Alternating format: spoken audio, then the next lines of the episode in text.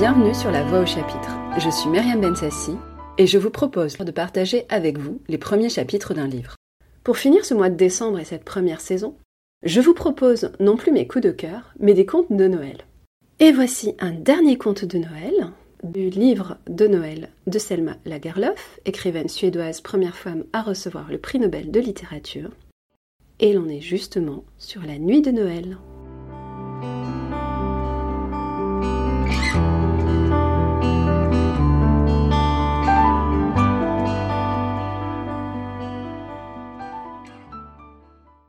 Nous sommes assis autour de la grande table à rallonge, un soir de réveillon à Marbacca. Papa à l'une des extrémités, maman à l'autre. Oncle Wachenfeld est là aussi, à la place d'honneur à côté de papa. Et tante Lovisa, et Daniel, Anna, Garda et moi. Comme toujours. Garda et moi sommes assises de part et d'autre de maman, parce que nous sommes les plus jeunes. L'image reste très claire dans mon esprit. Nous avons déjà mangé la morue à la lessive, le riz au lait et les millefeuilles. Assiettes, cuillères, couteaux et fourchettes ont été débarrassés, mais la nappe est restée. Les deux bougies à plusieurs branches, fabriquées maison, brûlent dans leur candélabre au milieu de la table, entourées de la salière, du sucrier, de l'huilier et d'un gros cruchon en argent rempli à rabord de bière de Noël. Le repas étant terminé, nous devrions quitter la table, mais ce n'est pas le cas. Nous restons assis dans l'attente de la distribution des cadeaux de Noël. Nulle part ailleurs, dans la région Kamarbaka, on distribue ainsi les cadeaux de Noël après avoir mangé le riz au lait traditionnel. Mais à Marbacca subsistent d'anciennes coutumes et qui nous conviennent. Rien ne peut égaler cette attente qui, des heures durant, tout au long de la veille de Noël, se prolonge parce que l'on sait que le meilleur reste à venir. Le temps s'écoule lentement, très lentement, mais nous sommes convaincus que les autres enfants, qui ont reçu leurs cadeaux vers sept ou huit heures, n'ont pas éprouvé cette jouissance qui est la nôtre en ce moment, en cet instant, tant attendu et qui enfin arrive. Les yeux brillent, les joues s'enflamment, les mains tremblent lorsque la porte s'ouvre pour laisser entrer les deux domestiques déguisés en bouc de Noël et qui traînent deux grosses hottes pleines de paquets jusqu'à la place de maman. Puis, maman en extrait un paquet après l'autre, sans se presser outre mesure. Elle lit le nom du destinataire, parcourt avec difficulté les vers rimés, gribouillés, qui accompagnent les cadeaux, puis enfin les temps. Pratiquement muet durant les premiers instants, Tandis que nous brisons les seaux et déplions les papiers, nous poussons bientôt, l'un après l'autre, un cri de joie. Puis nous parlons, rions, examinons l'écriture sur nos paquets, comparons nos cadeaux et laissons la joie nous envahir. Le réveillon auquel je pense en ce moment, je venais d'avoir dix ans, et je suis assise à la table de Noël, aussi impatiente et tendue qu'on peut l'être. Je sais si bien ce que j'aimerais recevoir.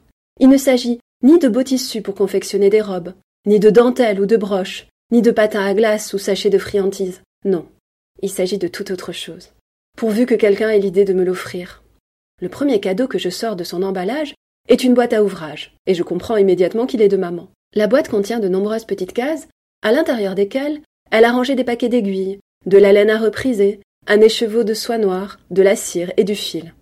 Maman tient sans doute ainsi à me rappeler que je devrais essayer de faire des progrès en couture, et pas seulement songer à la lecture. Anna m'offre une petite pelote à épingles, très joliment galonnée, et qui s'adapte à une des cases de la boîte à ouvrage. Tante Lovisa me fait cadeau d'un dé à coudre en argent. Et Garda a brodé un petit modèle d'initiale qui me permettra, dorénavant, de marquer moi-même mes bas et mes mouchoirs. Aline et Emma Laurel sont rentrées chez elles, à Karlstadt, mais elles ont pensé à moi et à nous tous. De la part d'Aline, on me tend des petits ciseaux de brodeuse, rangés dans un étui, qu'Aline a confectionné elle-même, à partir d'une pince de homard et d'un coupon de soie. Emma m'offre un petit hérisson de laine rouge, bardé d'épingles en place de ses piquants. Toutes ces petites choses que je viens de recevoir sont avant tout pratiques, mais je commence à m'inquiéter. J'ai là tout ce qu'il faut pour la couture, mais si jamais je ne recevais pas ce que j'espère, car il me faut expliquer comment les choses se passent à Marbacca, le soir du réveillon. On a le droit de tirer une petite table au chevet de son lit et d'y poser une bougie. Et puis, l'on a le droit de lire aussi longtemps qu'on le désire. Et cela constitue le plus grand des plaisirs de Noël. Rien ne peut surpasser le bonheur de se trouver là, avec dans les mains un livre plaisant reçu en cadeau de Noël. Un livre que l'on n'avait jamais vu auparavant, et que personne d'autre dans cette maison ne connaît non plus. Et de savoir que l'on pourra en lire les pages l'une après l'autre, pour autant que l'on sache rester éveillé. Mais que faire durant la nuit de Noël si l'on n'a pas reçu de livre? C'est à cela que je pense, tandis que, un élément après l'autre, je découvre mon nécessaire de couture. Mes oreilles commencent à s'échauffer. Assurément, il s'agit là d'une véritable coalition. Et si jamais je ne recevais pas de livre de Noël? Daniel m'offre une délicate aiguille à crocheter en os.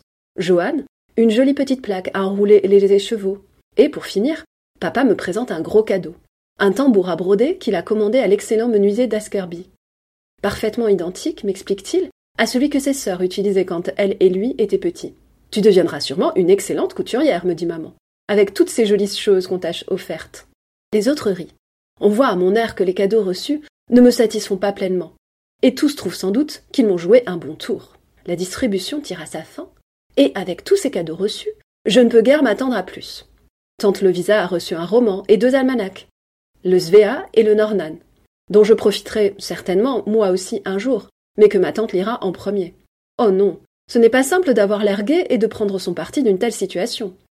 Quand maman sort le dernier paquet de la haute à cadeaux, je comprends à sa forme qu'il s'agit d'un livre.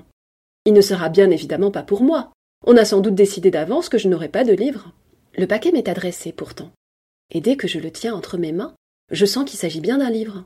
Je rougis à l'instant, et dans ma précipitation pour emprunter des ciseaux, je pousse presque des cris. Je coupe la ficelle, j'arrache le papier à toute vitesse, et voilà devant mes yeux le plus joli des livres, un livre de contes de fées. Ce que je comprends en regardant l'image de la couverture. Je sens que tous autour de la table me regardent.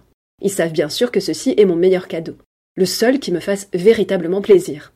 Quel livre as-tu reçu? demande Daniel en se penchant vers moi. J'ouvre la couverture et reste bouche bée à regarder la page de titre. Je ne comprends pas un mot. Fais voir, dit-il. Puis il lit. Nouveau conte de fées pour les petits enfants par Madame la comtesse de Ségur. Il referme le livre et me le rend. C'est un livre de contes en français, me dit-il. Tu vas avoir de quoi t'amuser. Durant un semestre, Aline Laurel m'a donné des cours de français.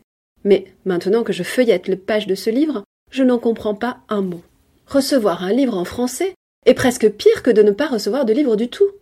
J'ai du mal à retenir mes larmes, mais heureusement, j'aperçois une des planches illustrées. Là, la plus charmante des petites princesses voyage dans une voiture attelée à deux autruches, et, sur le dos d'un des deux oiseaux, chevauche un jeune page portant un chapeau décoré de plumes et une veste brodée d'armoiries. La princesse elle-même arbore de grandes manches bouffantes et un large col luxuriant. Les autruches sont coiffées de longs panaches et les reines sont doublées d'épaisses chaînes en or. Rien ne saurait être plus gracieux. À mesure que je feuillette, je découvre alors un véritable trésor de planches illustrées, sur lesquelles figurent de fières comtesses, des rois magnifiques, de nobles chevaliers, des fées étincelantes, d'abominables sorcières, de merveilleux châteaux enchantés. Non, on ne pleure pas sur un tel livre, fût-il en français. Et durant toute la nuit de Noël, je reste allongée à contempler les images, et surtout la première, celle aux autruches, qui à elle seule suffit à distraire pendant des heures. Le jour de Noël, dès après la messe du matin, je sors un petit dictionnaire français et je me lance dans la lecture du livre. Ce n'est pas facile. J'ai jusque-là seulement étudié avec la méthode. Si ces contes de fées parlaient du petit chapeau du grand homme ou du parapluie vert du bon menuisier, je comprendrais. Mais comment me débrouiller dans un tel texte en français et se déroulant sur plusieurs pages? Le livre de contes commence ainsi. Il était une fois un roi. Qu'est-ce que cela peut vouloir dire? Une heure au moins s'écoule avant que je sois capable de comprendre comment cela peut se traduire. Mais les dessins m'attirent. Je veux savoir ce qu'ils représentent. Je devine, et je cherche dans le dictionnaire, et ainsi progresse, laborieusement, ligne par ligne. Et quand vient la fin des congés de Noël, le joli petit livre m'a enseigné plus de français que ce que j'aurais assimilé en plusieurs années avec la méthode Aline Laurel et Granlund. Merci d'avoir écouté ces contes et la première saison de ce podcast, qui compte donc 40 épisodes tout ronds. Je vous souhaite de belles vacances et de belles lectures, et je vous retrouve l'année prochaine avec la nouvelle saison du podcast. C'était La Voix au chapitre, un podcast produit et réalisé par Myriam Ensassi. Si vous aimez le podcast, je vous invite à vous abonner et mettre 5 étoiles sur Apple Podcast et Spotify. Ça m'aidera à le faire connaître. Vous pouvez aussi suivre le podcast sur les réseaux sociaux.